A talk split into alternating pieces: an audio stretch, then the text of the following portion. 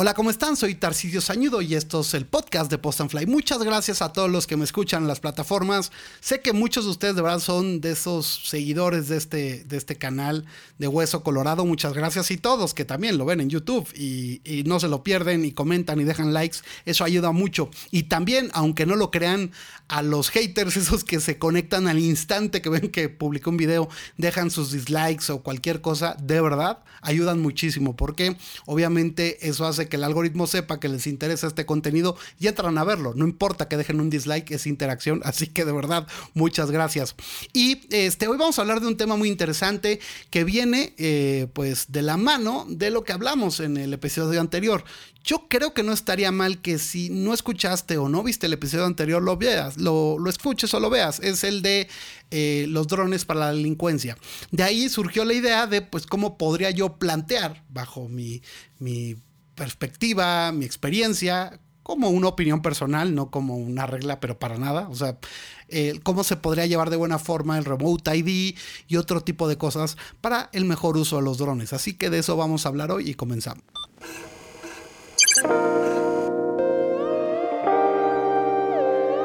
Pues muy bien, primero que nada, la semana pasada, exacto, hablamos de los drones y la delincuencia, ¿no? Yo creo que el 99.9% entendió de qué trataba. Hubo por ahí uno o dos que no entendieron y que pues utilizaron un argumento de que claro, pues que se van a utilizar, pues, pues tienen cámaras 4K, pues la gente por eso los compra y tal, pero no entendieron que sí, obviamente tienen buenas cámaras, tienen todo, pero la gente no los compra para con ellos poder eh, espiar o poder asaltar a alguien, ¿no? O sea, el punto es, si tú ves un dron, la posibilidad de que sea alguien queriendo hacer mal uso contra ti o contra alguien de tu alrededor es bajísimo, ¿no? O sea, es, mucho más fácil que si tú ves una moto, tenga intenciones de asaltarte a ti o a alguien más, y no por eso cada vez que veas una moto, lo más seguro es que sea eso, ¿no? Las posibilidades son pequeñas, pero a lo que voy es que, y lo que quiero que entienda la gente es que si ves un dron, no pienses en lo negativo automático porque la mayoría lo usa de forma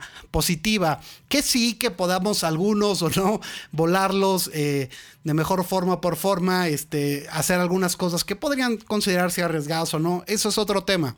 Pero el tema de, de, que se estén usando para espiarte, para ver si te roban o eso, las posibilidades son bajísimas. Por eso no puedes señalar cualquier dron que veas. Pero bueno, sobre esto existe un tema que es el Remote ID.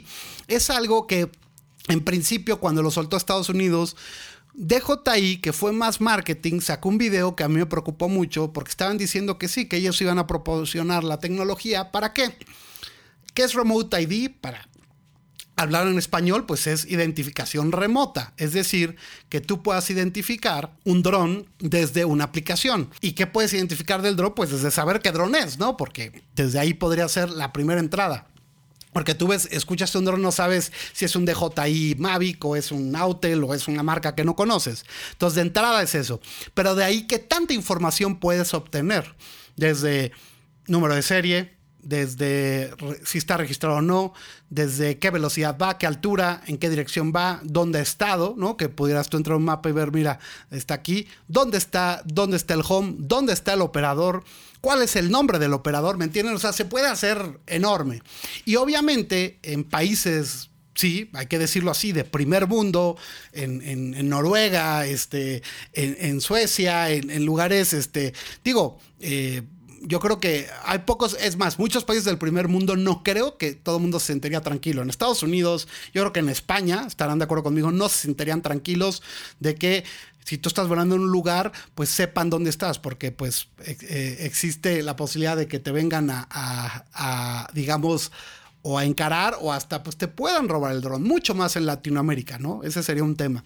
Entonces el punto es que el Remote ID, como lo planteaba DJI y también lo planteó la FAA, tenía muchas cosas muy negativas, pero la idea de un Remote ID es muy buena. Entonces por eso creo que es importante que nos planteemos cómo se podría hacer de buena forma. Al fin y al cabo, yo sí creo que este tipo de videos puede ser que sea un granito de arena o varios granitos de arena, pero sí pueden influir. Seguramente mi contenido, y, bueno, no seguramente, estoy seguro que gente de la agencia federal ha visto mucho mi contenido y lo verá siempre o no, no importa, pero puede ser que este video les llegue o le llegue a una persona que en un futuro tenga injerencia en esto. Entonces, de entrada, antes de un Remote ID, tiene que haber una ley. Y creo que eh, tiene que, de entrada, en cualquier país, ir de la mano de la tecnología. O sea, es, es, es, es un poco como surrealista, por eso el primer episodio de estos podcasts que hablé de, de regulaciones absurdas, hablando de tema en Panamá, que se haga como si estuviéramos en los 90, ¿no? Este, en el 94, 95, cuando, se, cuando apenas la gente empezaba a usar un email, así de verdad pide las cosas, tienes que escribirla a no sé quién y para esto hay no sé quién, es ridículo.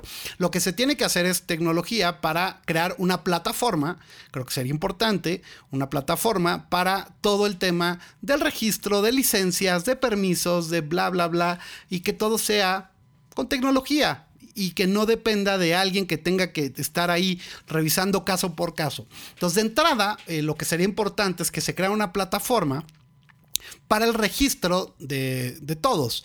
¿no? Hoy en día muchas dudas y me preguntan, oye, es que si no tengo la factura y no sé qué, y la verdad es que no sé la respuesta porque tienes que escribirle a la agencia federal y ellos te van a responder. Están trabajando durísimo para que esto funcione. Esto no es una crítica para la agencia federal, para nada. Es, es, la, es lo, que les, lo, lo, que tienen de infraestructura y pues están viendo, lo de la aplicación es real, están tratando de desarrollar una aplicación. Entonces por ahí creo que tendría que ver, pero creo que tiene que ser una, no solo una aplicación, sino tiene que ser toda una plataforma que tanto en línea y todo tú entres y puedas registrar tu dron y con eso ya ellos ganan. Ellos tener esa base de datos ya es bueno. Que te cobren el registro yo creo que no, y menos en México. Y aparte la gente va a saltar por más de que fueran 20 pesos, lo que sea el, registrar un dron no, no debe de cobrarse y entiendo que la gente pues diga, oye, ¿por qué tengo que pagar por registrar? ¿Por qué? Porque lo único que van a provocar es que mucha gente diga, yo prefiero, aparte les voy a dar mis datos, mejor no registro. Entonces hay que fomentar el registro. Entonces de entrada, al registrarlo, debe de tener algo a favor del usuario. No algo similar a lo que acaba de hacer Estados Unidos, la FAA, que cualquiera puede hacer un examen y entonces te dan un certificado y la verdad pues para muchos es pues sí y decir, eh, mira, un certificado de la FAA. Entonces algo así en México creo que podría funcionar, es decir, tú lo registras y te vamos a entregar un, un, un, certificadito, algo que tú puedas mostrar digital, obviamente, ¿no? Para imprimir, que está registrado y que por lo menos estás en eso, ¿no? ¿Para qué? Para que tú te sientas seguro a la hora de que llegue alguien que no tiene ni idea y que te quiere inventar cosas de que no se puede, si se puede, lo que sea, ¿no? Pero creo que sería bueno. Entonces, de entrada, tener algo con el sello de la agencia federal, algo a tu, que salga tu nombre, el dron, creo que sería muy bueno. Entonces, ahí tiene que haber esa plataforma que facilita el registro, donde tú pongas el tipo de dron, ¿no? En qué categoría entra, que el registro no dependa si lo compraste aquí o acullá, que si la factura no, tiene que, tienes que poner, que tengas que poner el, número de serie, igual y sí con un aval, o sea, que lo escribas y que con una foto o algo, así como hoy en día las aplicaciones tú puedes escanear una, una, identificación, lo mismo que escanees de alguna forma el número de serie para que no solamente sea escrito, sino esté avalado por la imagen del dron, ¿no? Y de ahí pues yo creo que con DJI no sería tan difícil, porque aparte con el registro que tienes que hacer en DJI, yo creo que DJI fácilmente podría darles acceso para que, digamos, haga un match, ¿no? Si es un dron DJI, pues bueno, entonces si está registrado ahí, ya es más fácil. Yo creo que, que la gente sería difícil que se atreva a mentir con un número de serie inventado cualquier cosa, ¿no? De entrada, entre, o sea, el chiste de esto es que esté registrado, porque si, si llega alguien a revisarte y no coincide el número de serie, el que se mete en problemas eres tú. Entonces, también no mucha gente buscaría mentir en el número de serie, no tiene caso. Que ahí mismo, con tu identificación, le escanees, que todo lo puedes hacer con el teléfono. Hoy en día muchísimas aplicaciones funcionan así. De otra forma, en una, en, en una página web, si no lo quiere hacer alguien, pues también que ahí puedas adjuntar las cosas y listo. Y ya nomás yo creo que sí, digo, se podría desarrollar que fuera automático el, ya hoy en día con algoritmos y todo se puede, pero igual y no estaría mal que pues sí hay una persona, personas dedicadas a simplemente ver, haz de cuenta lo principal, o sea, decir, mira, sí está bien esto, sí está bien esto y va, rápido que estuviera. Yo creo que lo mejor es que fuera automatizado. No sé de ese tipo de cosas, pero bueno, si se pudiera automatizado, es decir, cumple con todo, tiene, o sea, simplemente por medio de empatar ciertas cosas, si es una identificación real, si tiene tal, pues ya está registrado. Aparte importante, la gente que miente en un registro los están afectando a ellos mismos. ¿Por qué? Porque el tema es que si tú este, eh, pues te encuentras volando el dron y, pusiste mal tus datos y no puedes comprobar algo en algún momento, si, si pasa cualquier cosa, el afectado va a ser tú. Entonces, tampoco sería muy bueno que la gente mienta. Pero entre más fácil sea que, que, nadie ponga malas cosas, que no se equivoquen, creo que estaría mejor. Entonces, de entrada, esa plataforma de registro es importantísima. Y de ahí viene el siguiente paso, es decir, tú lo quieres utilizar, ¿no? O sea, las, ya dejar clarísimo en esta aplicación también las zonas de vuelo donde solamente por el hecho de registrarlo ya puedes operar.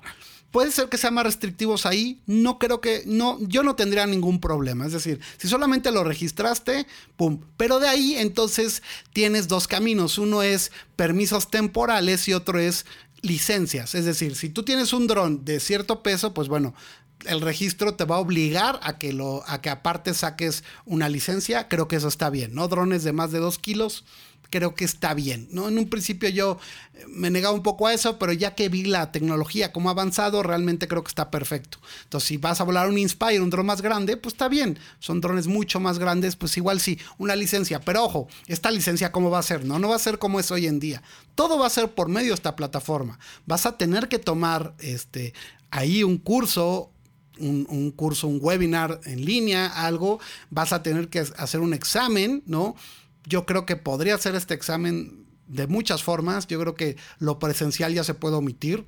Por ejemplo, ¿por qué no pensar en que se haga por medio del sistema y después, pues ya simplemente ya para terminar, pues puede haber algo presencial. No, yo creo que no. Yo creo que con que hagas, o sea, con que hagan un buen examen y, buenas cosas, es difícil que la gente no quiera, digamos, pasarse las cosas. Y aparte, si te pasas las cosas por el arco del triunfo, el afectado al final va a ser tú. Pero pues sí, si obligas a la gente que lo tiene que tomar y que sí sea cierto que lo tenga que tomar es fácil, es porque pueden decir, no, más le ponen play y se van. No, porque en ciertos momentos, si tú no estás interactuando con lo que va pasando y con las preguntas que te van haciendo, pues que no puedas pasar esa, esa sección. Yo creo que se podría hacer, existen las plataformas hoy en día que podían hasta utilizar, ¿no? De Teachable, de muchas, que es muy fácil generar estos cursos para que vayas avanzando de buena forma y entonces con esto, pues ya puedas tú eh, realmente tomar un curso cualquiera y de ahí pues sí tienes que pagar obviamente ese curso te cuesta no ya el hecho de tomar el curso, esta plataforma, que te cueste, pero no te va a costar 40 mil pesos, por el amor de Dios, es ridículo lo que hoy en día pagan por, un, por cursos, y que sea totalmente enfocado a, tres cosas. Y eso creo que tiene que ser la base, ¿no? Primero que nada, este tipo de, plataforma la, tiene que tener tres palabras, como digamos, son así las irrompibles. Es seguridad, accesibilidad y desarrollo. ¿A qué me refiero? Seguridad obviamente tiene que estar pensado para la seguridad del espacio aéreo, de las personas, de la propiedad privada, de las zonas federales, de todo. Eso tiene que ser básico, es, lo principal. Segundo, accesibilidad. Eso es importantísimo. Que cualquier persona, sin importar su experiencia, edad, eh, nada, o sea, no importa que cualquiera tenga acceso a poder registrar su dron y por lo menos utilizarlo hasta cierta medida. Ya de ahí, pues sí habrá ciertas cosas, pero que cualquiera pueda acceder a eso. No que sea un tema de, no, pues es que solamente el que tenga 30 mil, 40 mil pesos para hacerlo. No, bueno, que sí te cueste o sea, en general, el total entre todo el permiso, el que te generen la licencia tal, pues algo que esté entre unos 5 mil, 10 mil pesos, es decir, 500 dólares exagerando, no creo, no le veo un problema para algo de ese nivel. Estamos hablando ya de drones de más de 2 kilos. Pero también para la gente, es a lo que voy, que quiera con su Mavic 2 Pro o el 3, ¿no? Estaría ya, o el 4, o el que tú quieras, eh, quiera tener eso, pues puedas tomar el mismo curso y eso le permite, le dé ciertas libertades como en Estados Unidos. Es decir, ahora con esto puedes volar en estas áreas también, incluso puedes volar de noche, incluso puedes hacer esto, esto, esto y esto y esto, ¿no? Y el otro lado son los permisos temporales, que aparte creo que puede ser un muy buen ingreso, porque el chiste es que esto también sea pues que sí pueda ser un negocio para, pues también para, para algunas, digamos, iniciativa privada puede ser, pero también para la agencia federal. Entonces, estos permisos temporales pueden ser un muy buen negocio. Es decir, tú estás en un lugar, tú tienes registrado el dron, pero no tienes la licencia. Pero bueno, quieres volar en un lugar donde no es un peligro, pero que solamente como es ciudad o como tal, necesitas ciertos permisos. Entonces sacas el permiso temporal que esté obligado con un seguro temporal, ahorita explico lo del seguro temporal, y entonces dices, a ver, es en esta área de tal a tal hora, y entonces tú aceptas ciertas cosas, te llega una confirmación y ya tienes ese permiso que si llega cualquiera dices, yo tengo un permiso temporal para volar aquí. Y ojo, como tú estás registrado, si pasa cualquier cosa, ya saben a quién acudir, y eso es lo más importante. Al final, las posibilidades son mínimas de que pase algo grave con tu dron, pero lo que sí es importante para cualquier agencia es que si llega a pasar algo grave, se sepa quién es y se pueda castigar si es que se tiene que castigar, ¿no? Y también para que la gente sea más precavida, para decir, ¿para qué vuelo aquí? No tengo necesidad de volar ahorita aquí, ya todo el mundo ha volado aquí, ¿para qué vuelo en este lugar que todo el mundo ha volado? Me lo evito, ¿no? ¿Por qué? Porque ahora sí, si me ven y no tengo el permiso y tal, hay multas, hay tal, ¿no? Entonces sí, pero con una plataforma accesible. Si la forma de pedir permiso es escribirle una semana antes a la agencia federal, oye, es que quiero volar aquí porque, mira, tengo un terreno y tal, y entonces sí, pues te tienen que contestar y hacer, la mayoría de la gente se va a ir por la libre. Tiene que haber un tema de, de que sea al momento y que ya con eso ya tengan ese aval. Y ese salto Entiendo que, a veces da un poco de miedo en las instituciones, ¿no? Es que tiene que haber un proceso, no podemos ser automatizado, se tiene que hacer. Y muchas cosas antes se tenían que hacer con unos procesos enormes, hoy en día son automáticos, muchísimas. Entonces, eso tiene que pasar tarde o temprano. Obviamente va a haber lugares donde sí, ya estén, o sea, tiene que haber niveles, ¿no? De desbloqueo. Si quieres desbloquear un aeropuerto, pues no, ¿verdad? No va a ser automático. Ahí vas a tener que hacer un proceso que sí se puede,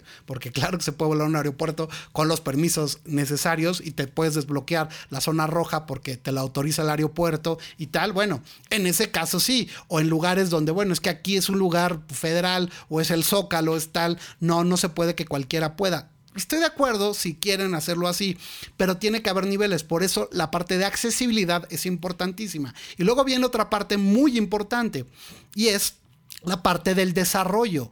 O sea, este, este tipo de medidas tienen que tener un enfoque clarísimo para el desarrollo positivo de la industria de los drones y que genere empleos y que genere muchas cosas positivas. Si tú haces toda una plataforma que va a limitar el desarrollo de estos es ir en contra del avance y en contra de lo que es importante de este tipo de tecnologías, llevarlas por buen camino. También eso fomentaría anarquía y muchas cosas, ¿no? Lo dije, pues, si prohíben, ¿no? Este, todos los drones, pues entonces eh, se vuelve ilegal, pues, pues a dónde van a acabar esos drones, ¿no? Pues van a acabar en la delincuencia y van a y los van a utilizar y pues sí, se van a quedar ahí, los van y van a tener todos y van a acabar ahí. O sea, no tiene sentido volver volver eh, al, ilegal el, tema de los drones cuando es algo positivo.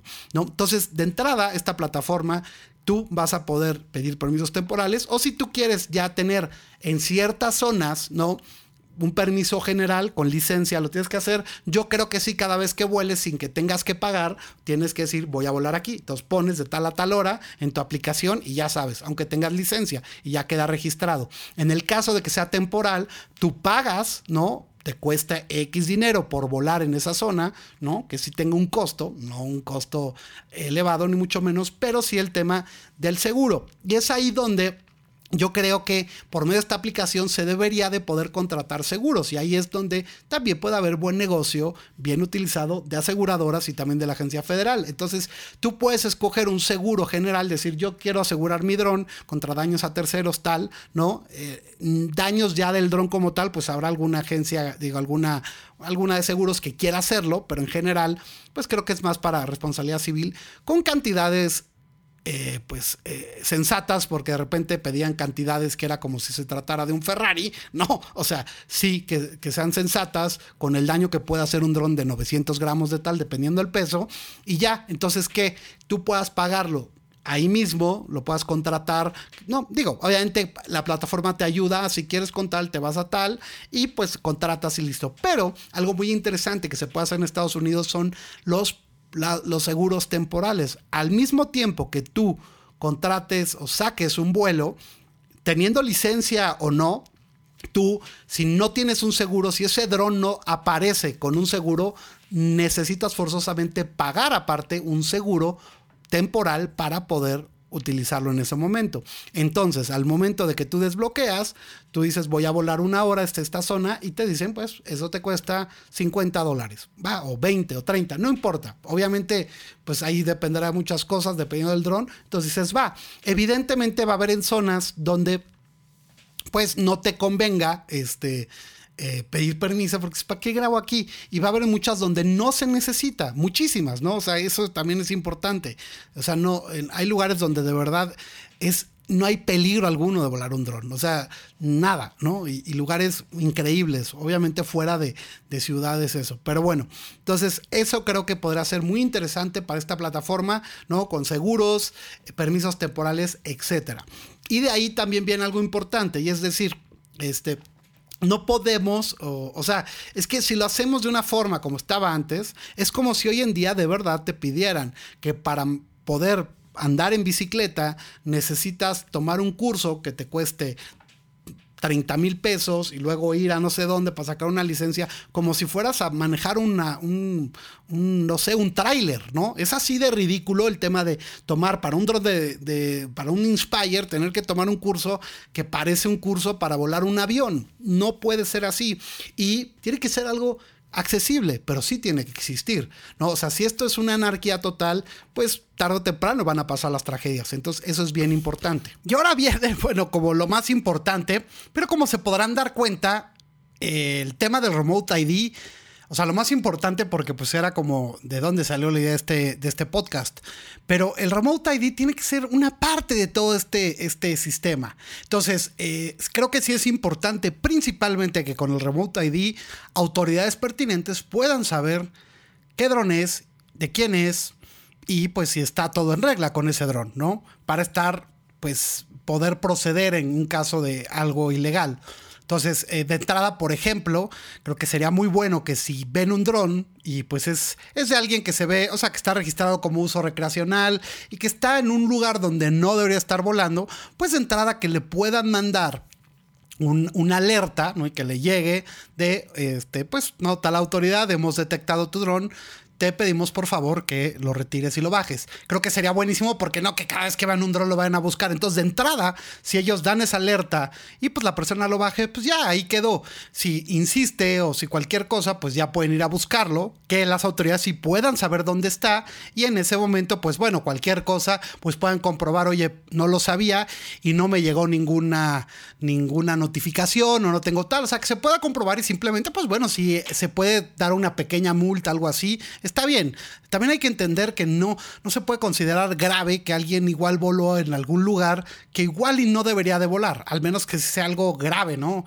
Esta gente, estas personas que vuelan encima de una antena o del radar del aeropuerto, pues eso es ridículo y ahí sí pues sí debería de haber consecuencias más fuertes porque pueden provocar que se tenga que cerrar el aeropuerto, ¿no? O sea, que, alguien lo reporte y, las afectaciones a cientos de miles de personas, gente que se va a quedar sin agarrar conexiones o que no va a poder despedirse de un familiar, en fin, o sea, todo lo que no piensa esa gente de lo que puede provocar porque volaste un dron y parar un aeropuerto, bueno, ahí sí, pero si fue alguien que voló en un lugar donde por estas o estas no se podía, pero bueno, no estaba poniendo en peligro algo así de masivo o algo, pues bueno, puede haber multas pequeñas, si no, pues acató las, las, digamos, las alertas. Obviamente se tendría que comprobar que el sistema funcione y que sí te puedan llegar esas alertas y listo, ¿no? Que llegara como, ¿no? Ahí. Entonces, pues sí, que si estás volando en una ciudad, pues tengas que tener datos celulares todo el tiempo. Obviamente, esto debería de cambiar, pues bueno, ya si estás en un lugar donde no hay datos celulares, entonces no, no es como para que una autoridad te pueda, te tenga que mandar algo, ¿no? Ya es diferente, ahí no pasaría ese problema. Pero una ciudad, un pueblo, ¿no? O sea, lo que sea, una, digamos, una zona urbana, pues en ese caso sí, ahí sí debería de poder, ¿no? Este, llegar hasta esta alerta y si no, pues ya. Luego, el usuario común, que claro que hay un sistema, entonces si tú estás viendo un dron que puedas entrar y no primero que nada, no. Eh, cualquier persona no puede saber dónde está el operador, pero sí puede saber información general. Puede ser que, este, pues puede ser un, digamos, el, el, el dron, puede ser un número, ¿no? Igual un número como que sea, no el número de serie de la aeronave, porque pues eso podría utilizarse de mala forma, pero sí un número de registro y todo que, y que la persona pueda descargar toda esa información.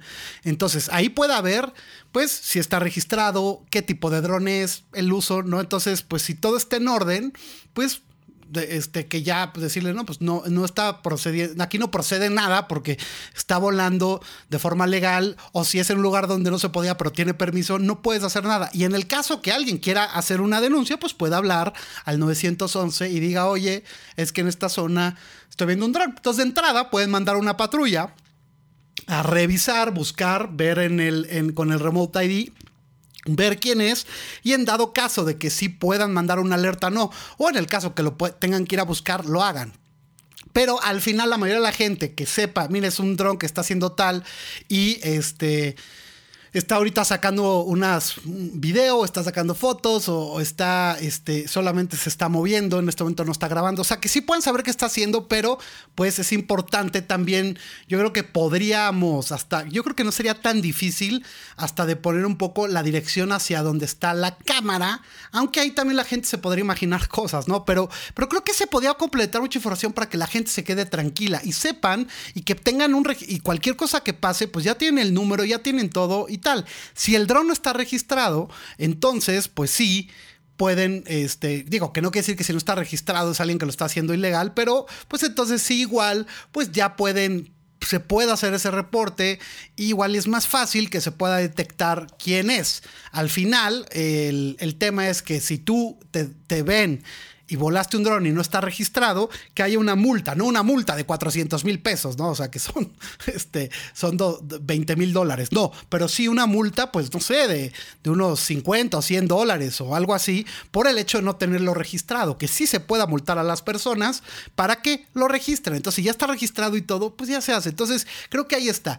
Las autoridades pertinentes sí que puedan tener acceso a todo, aparte que por medio de esta base de datos sea fácil todo lo demás que les expliqué, ¿no? De ir todo y al final cualquier usuario, cualquier persona común y corriente, por medio de una app, por medio de, de, su celular, pues poder saber ese dron. Si está todo en orden y estar tranquilos de que cualquier cosa, pues tienen quién es, a qué hora voló y van a saber quién es la persona que lo hizo. Y, y ya, pero no la persona que sepa el nombre y todo, porque eso lo único que provocaría es, lo voy a ir a buscar y a tocarle, porque me estás espiando? Cuando es alguien que estaba sacando un time lapse, que ni siquiera estaba saliendo de la casa, pero pues estaba volando cerca de la casa del otro, ¿no? Y, y eso provocaría violencia, enfrentamientos y cosas absurdas. Entonces, o el nombre, entonces lo buscan y lo empiezan a hostigar en redes o, hacen un video. O sea, se puede, se, se, va para el lado negativo. Creo que las únicas personas que pueden tener acceso total a eso, pues son las autoridades, pero que tú tengas suficiente información para que puedas saber exactamente, ya con autoridad, decirle, estos son los números, era este dron, pasó esto, pasó lo otro, que puedan saber quién es y se acabó. Entonces, todo este tema también es bien importante que existe una tecnología no solamente Okay. Para, para, los que operamos los drones, sino en general, en las ciudades, el tema del tráfico aéreo, para que se lleve de buena forma.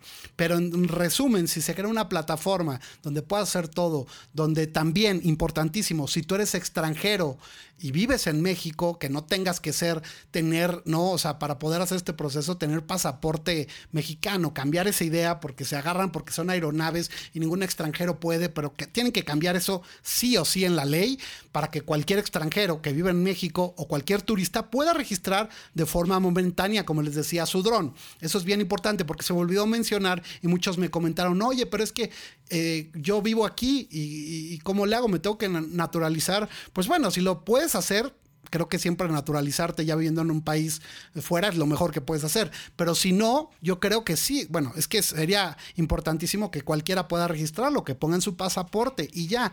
Y un paréntesis para que no se confunda. Un registro temporal solamente me haría sentido para turistas, pero obviamente si eres una persona que reside en México, pues que pueda registrarlo igual que cualquier otra persona que vive aquí, sin importar si eres mexicano o no, simplemente con un documento como un pasaporte sin importar del país que sea. Lo importante aquí es tener el registro de las personas para que si pase cualquier cosa, haya responsables y para que haya orden. No importa que sea chino, eh, de, Ecuador, de Paraguay, de España, no importa. El chiste es que si va a operar aquí en México, sea. Y esto obviamente también, ojalá lo aplicaran en Centroamérica, en, en, Sudamérica, en, en, España, este, obviamente en cualquier país, un sistema total, una plataforma sería magnífico. Y aparte que se pudieran conectar con otros países que tengan el mismo sistema, para que si tú vas, pues si está todo en orden allá, te digan en Canadá, ah, tú tienes todo en orden en México, perfecto, aquí nomás tienes que hacer esto, pagar esto y ya podrías volar en estos lugares, ¿no? Creo que sería muy interesante porque no se nos olvide y de verdad, en un futuro, igual habrá personas mucho más jóvenes que se acuerden cuando sean grandes y vean, vean nomás la cantidad de legado que han dejado los drones. Podemos ver cómo eran las ciudades hace 30, 40, 50 años o mucho más verán siguientes generaciones, los lugares, las bellezas naturales que igual y ya no van a estar. Creo que es un legado increíble que no le cuesta y no lo tiene que producir los gobiernos, los hacen las personas comunes y corrientes y eso tiene un valor único, invaluable, que de verdad ojalá empezaran a valorar más en muchos países. Y pues nada, por eso termino. Suscríbanse, eh, si lo escuchan, ¿no? En cualquier plataforma, obviamente en YouTube, ya saben, suscríbanse, pican la campanita, comenten. Y pues nada, les mando un fuerte abrazo y nos vemos en el siguiente. O nos escuchamos en el siguiente. Chao.